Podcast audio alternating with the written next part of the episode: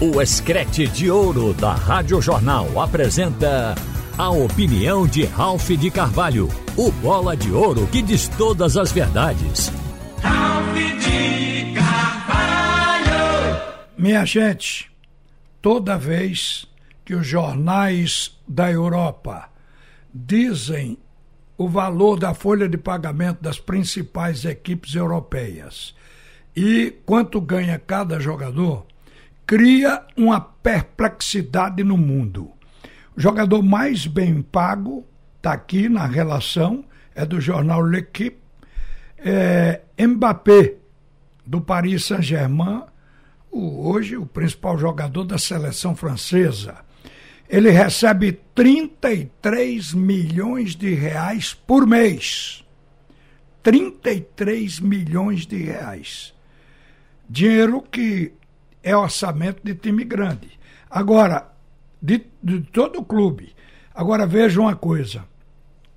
Ao mesmo tempo, a gente está lendo também que uma fiscalização está apontando um prejuízo bilionário do Paris Saint-Germain na última temporada. Lá também se faz passivo. Aí diz o organismo responsável por fiscalizar as contas dos clubes franceses, a Direção Nacional de Controle de Gestão revelou que o Paris Saint-Germain acumulou um prejuízo recorde de 368 milhões de euros. Isso equivale a 2 bilhões de reais. E sabe quando foi isso? Não foi com negócio de 10 anos, 11 anos, não. Foi na temporada, dentro de um ano. Agora, pagando o salário, é a maior folha salarial. O Paris Saint-Germain gasta 4 bilhões de reais de folha por ano. Agora, o Mbappé ganha mais do que Neymar e do que o Messi. Então, isso dá perplexidade.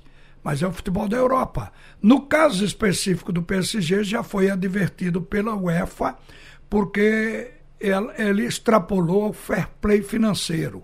E aí houve uma advertência. Lá existem esses órgãos de controle e fiscalização.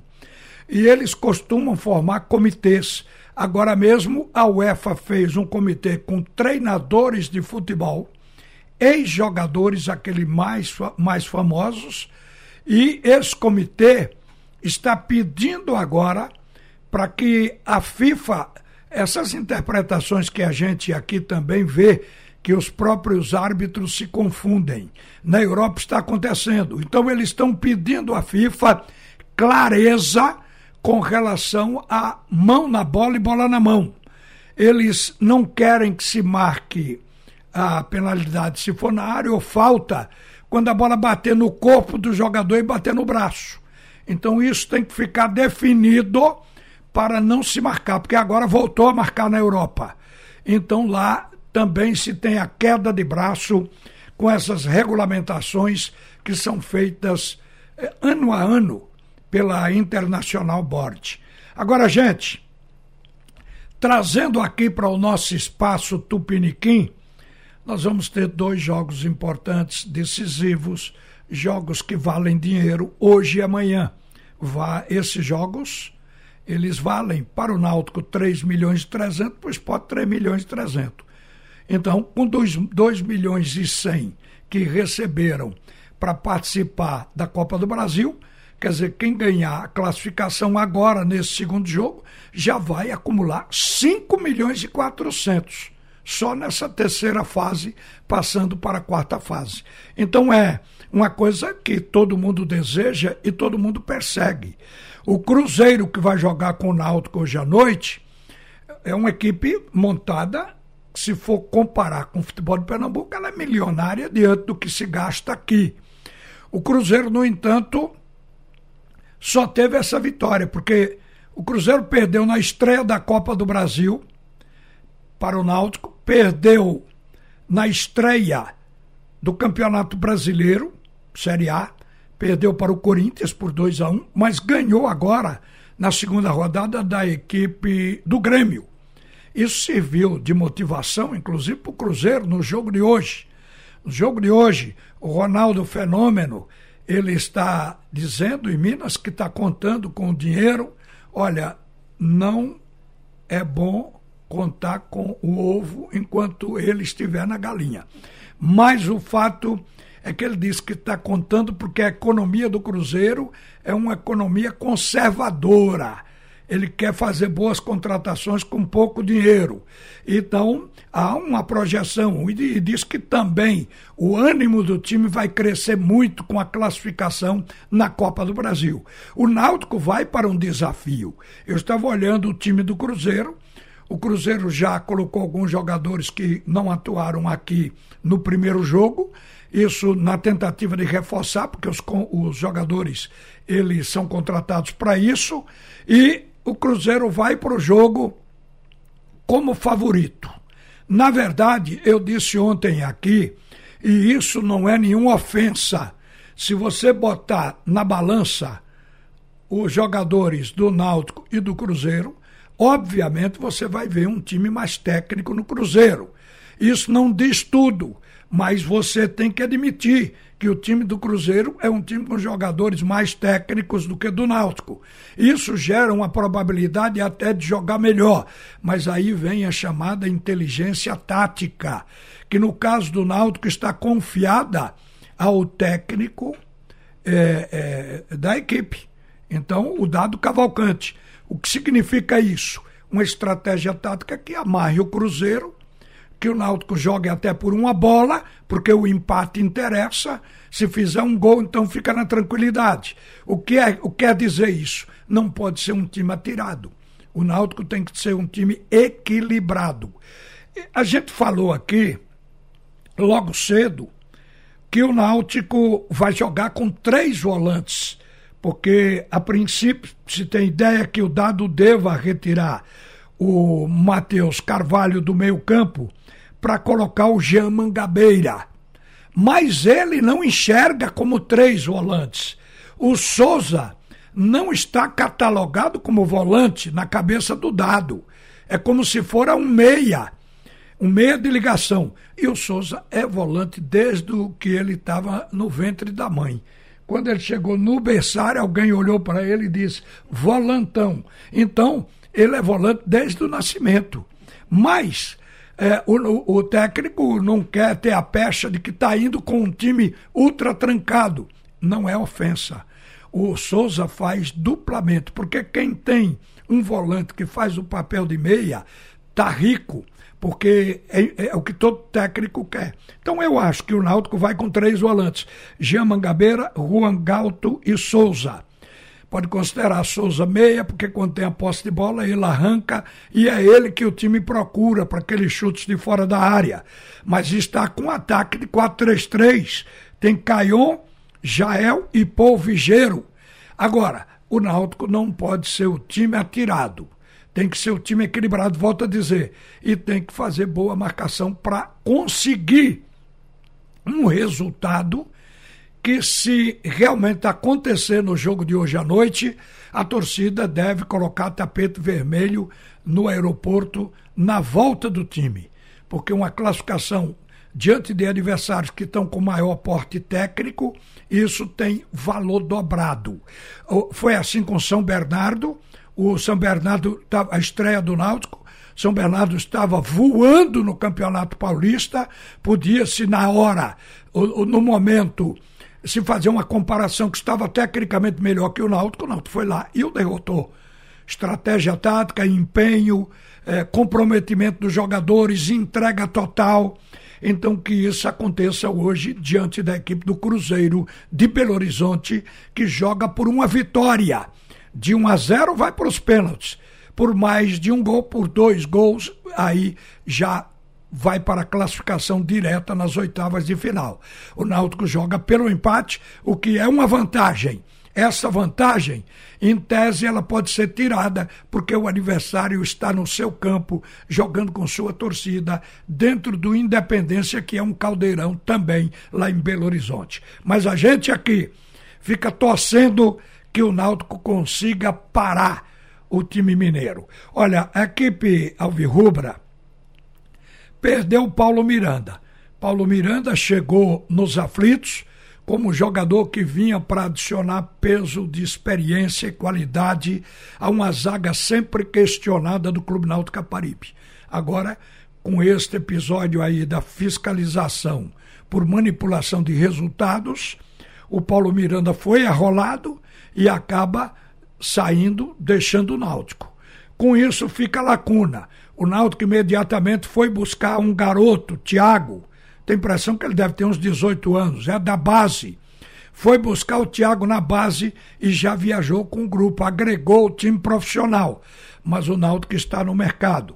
Agora mesmo sai a informação de que ele está negociando o Erley, jogador que começou a vida no Atlético Mineiro, tem um bom berço, é oriundo da base do Atlético Mineiro, mas passou por tudo que é time grande. Pelo Santos, pelo Grêmio e e tem uma coisa, ele estava jogando no CSA. Ele está com 34, vai fazer 35 anos. Jogou o ano passado pelo CSA, mas se contundiu. Teve um problema, se não estou enganado, na tíbia. E ele se contundiu no jogo com a Chapecoense em setembro do ano passado. Desde lá que ele não joga. Esse é um problema que geralmente ocorre com o futebol daqui se esperar dois meses para o cara entrar em ritmo de jogo. Porque ele está desde setembro sem jogar. Setembro, outubro, novembro, dezembro, janeiro, fevereiro, março, abril. São oito meses. Vamos reduzir para sete, porque já foi no final de setembro. Então, sete meses parado, qualquer jogador precisa de uma preparação física para poder entrar. E ao entrar, 15 minutos num jogo, 20 no outro, 30, meia hora, é, 45 depois do jogo, leva tempo. Então pode ser que haja negociação, que esse zagueiro venha para o Náutico, é outro jogador experiente. O propósito do Náutico com o Erley seria o mesmo que teve com Paulo Miranda: colocar alguém que conhece a posição, que transfira confiança para o sistema defensivo do Clube Náutico Caparibe, que vai jogar com Odivan e Denilson. É, eu torço para que os dois se combinem muito bem, porque com a saída de Paulo Miranda a gente entende como um desfalque no Clube Náutico Caparibe. Olha, gente, o jogo do esporte é amanhã. Nós vamos falar do esporte amanhã no seu jogo contra a equipe do Curitiba. O Curitiba é um time que recebeu investimento de 25 milhões mas está desesperado. Duas derrotas na, na, na Série A, no Campeonato Brasileiro. Perdeu de três para o Flamengo e perdeu de três para o Fortaleza. E não conseguiu ganhar do esporte dentro de casa. Empatou em 3 a 3 todo mundo está lembrado. Então, o paranaense, o curitibano, está com um pé atrás deste jogo. Está com medo do jogo na Ilha do Retiro contra o esporte. E aí já coloca o esporte como favorito desse jogo. Como amanhã a gente vai falar muito nisso, inclusive dizendo como vem o Curitiba, eu devo lembrar de que o time do esporte jogou uma partida ruim e uma de razoável para boa. O time do esporte precisa retomar aquele bom futebol que vinha jogando antes na, na Copa do Nordeste e no Campeonato Estadual. Porque o jogo contra o Ceará foi um jogo ruim do esporte e o jogo de decisão do campeonato contra o Retrô foi um jogo de razoável para bom. Não foi uma excelente partida. O esporte tem, com jogadores com mais experiência, o esporte seguramente com um time que tem um grande entrosamento e vinha fazendo uma grande campanha, ganhou o jogo. Mas no início da partida, até próximo dos 20 minutos, foi um jogo muito equilibrado e encardido com o retrô. No fim do jogo, quando o esporte estava ganhando ainda por 1 a 0 o retrô voltou a crescer na partida, o esporte teve que se cuidar, fazendo falta em cima de Fernandinho na frente da área, coisa do tipo. Então o esporte precisa retomar. Para retomar, O Jorginho tem que voltar a jogar bem ali no meio. Os laterais precisam jogar bem de novo para que o esporte consiga, evidentemente, esta vitória, que é uma vitória simples, simples por 1 a 0 amanhã, mas consiga jogar bem diante da equipe do Curitiba. Eu espero que isso aconteça, porque mesmo o esporte não tendo feito uma partida nota 10, mas ele até por campanha, era merecedor do título e foi o suficiente para ganhar da equipe do Retrô. Mas a gente sabe que o Curitiba pode ser um desesperado, mas é um time que investiu e tem valores técnicos no elenco. Está esperando acertar. Por isso é que eu espero que o time do esporte reacerte o time antes. Só tem um jogador que não vai jogar, aliás, dois: Eduardo, que deve voltar contra o Ceará é o que se sabe, e o Labandeira, porque se contundiu no joelho. Mas Edinho vinha sendo titular também.